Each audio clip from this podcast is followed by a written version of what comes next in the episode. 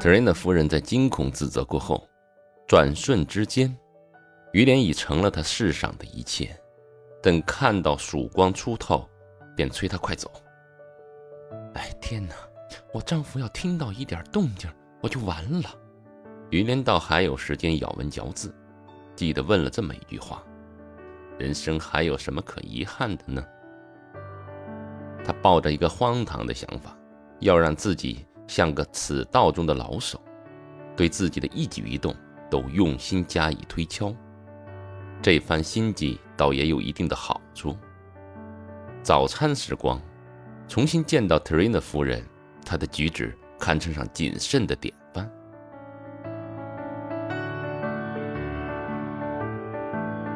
至于特瑞娜夫人，她心神惶恐，忐忑不安，想要加以掩饰，却适得其反。见到于连时，于连只抬眼看了他一下，起初。特瑞娜夫人还称赞他的谨慎。不久，发现这飘忽一瞥后，就再没有什么关注过他了，不禁惊恐起来。他是不是不爱我了？哎，对他来说，我老得多了，比他大出十几岁。从饭厅出来到花园里去的时候，他紧紧握住了于连的手，这一爱的表示非比寻常。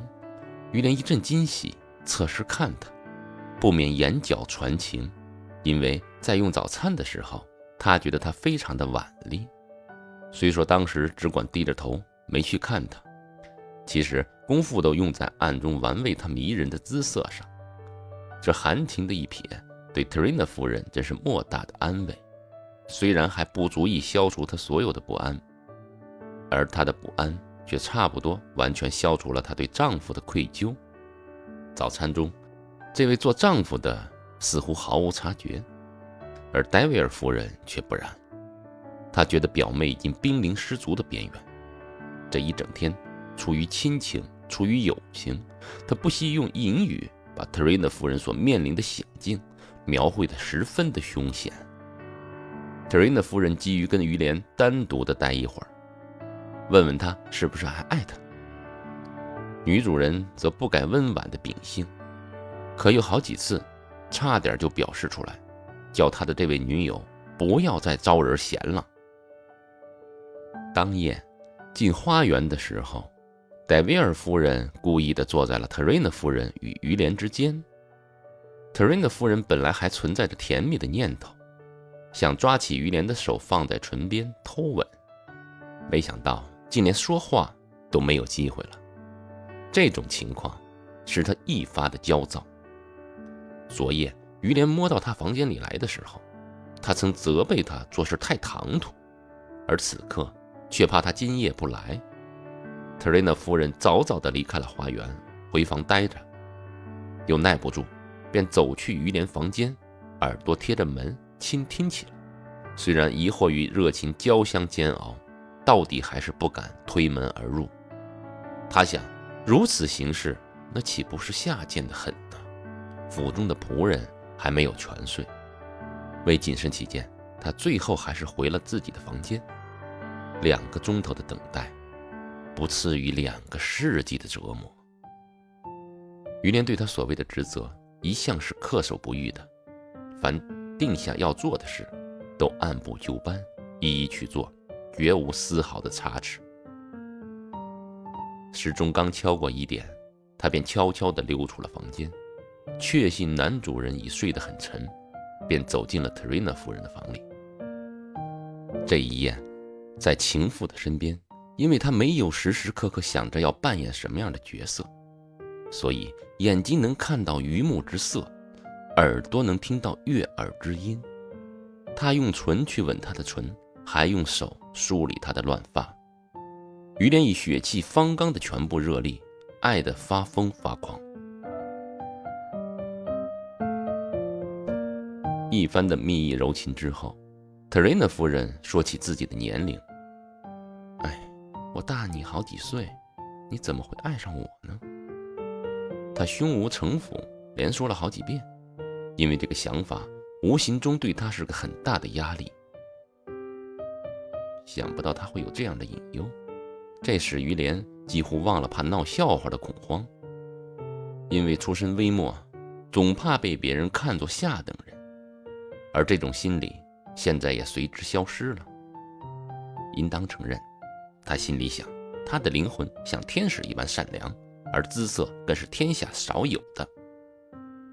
扮演角色的想法，他差不多全忘了。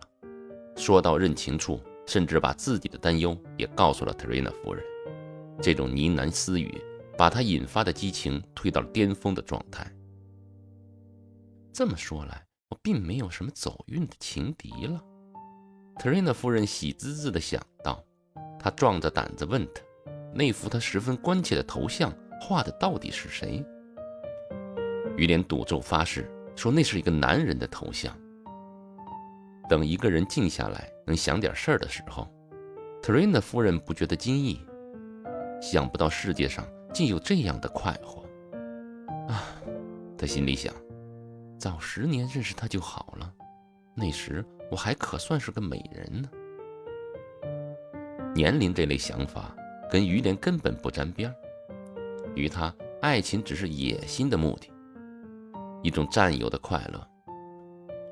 想他一个被人瞧不起的穷小子，竟然占有一位如此高贵娇艳的美妇人。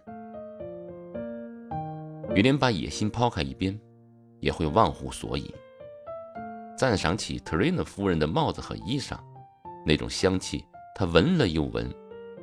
再闻也闻不够，他打开衣柜的玻璃门，一站半天，里面的一切他都觉得华美精巧，大为赞赏。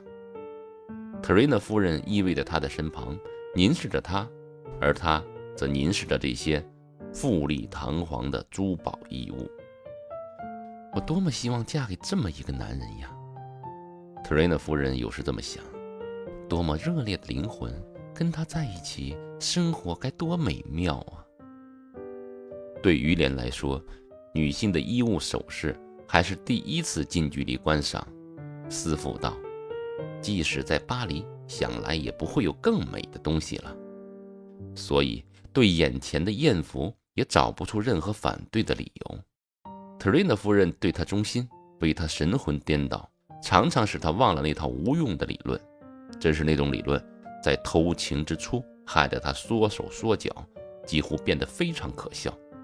有些时候，尽管他虚假成性，觉得跟这位爱慕他的贵妇人自然是一种意趣，而情妇的门第似乎也抬高了他自己的身价。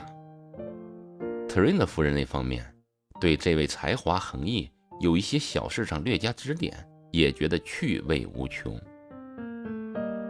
至于戴维尔夫人，心里想的就大不相同了，个中情形他已猜到了八九分，感到已无能为力。自己明智的劝告，反遭这个迷乱的女人的厌恶，那还不如一走了之吧。他离开威尔西，也没有做任何的解释，别人也觉得不问为妙。特瑞娜夫人跟他道别，还流了几滴泪，但事过不久，似乎倍感快慰。因为他这一走，他跟情郎就可以朝夕相处，几乎整天不离左右了。于连也特别愿意陪伴着这位情人，体味到一种温馨。因为每当独处的时候，傅凯那要命的提议又会来搅乱他的心绪。新的人生开头几天里，他这个从来不曾爱过，也从来没被爱过的人，心血来潮，觉得做个坦诚的君子，岂不是人生的快事？差一点儿，就要向特瑞娜夫人和盘的托出了。时至今日，野心一直是他生活的主要部分。傅凯的提议引得他心痒难耐，很想向特瑞娜夫人讨教讨教，但因为发生了点小小的口角，使这次开诚布公的机会没有了。时光过得飞快，有孩子在眼前的时候。他们只能用冷静而理智的语言交谈。这种时光，于连显得极其的温顺，两眼闪着爱的光芒，一面凝眸望他，一面听他讲上流社会的情形。当于连正听得出神的时候，就会嘟嘟囔囔地说起话来，这时候，特瑞娜夫人便用亲昵的手势，像哄自己的孩子一样哄他。但隔不一会儿，他又会对他钦佩的像对待自己的师长。他的才能已到了使他吃惊的地步。他相信这个年轻的教师，定是他日的伟大人物。在他眼里，他就是某教皇或者某权相。等你名扬天下的时候，不知我还看得到看不到了。他问于连：“造就伟人的地盘已经存在了，朝廷和教会都急需人才呢。”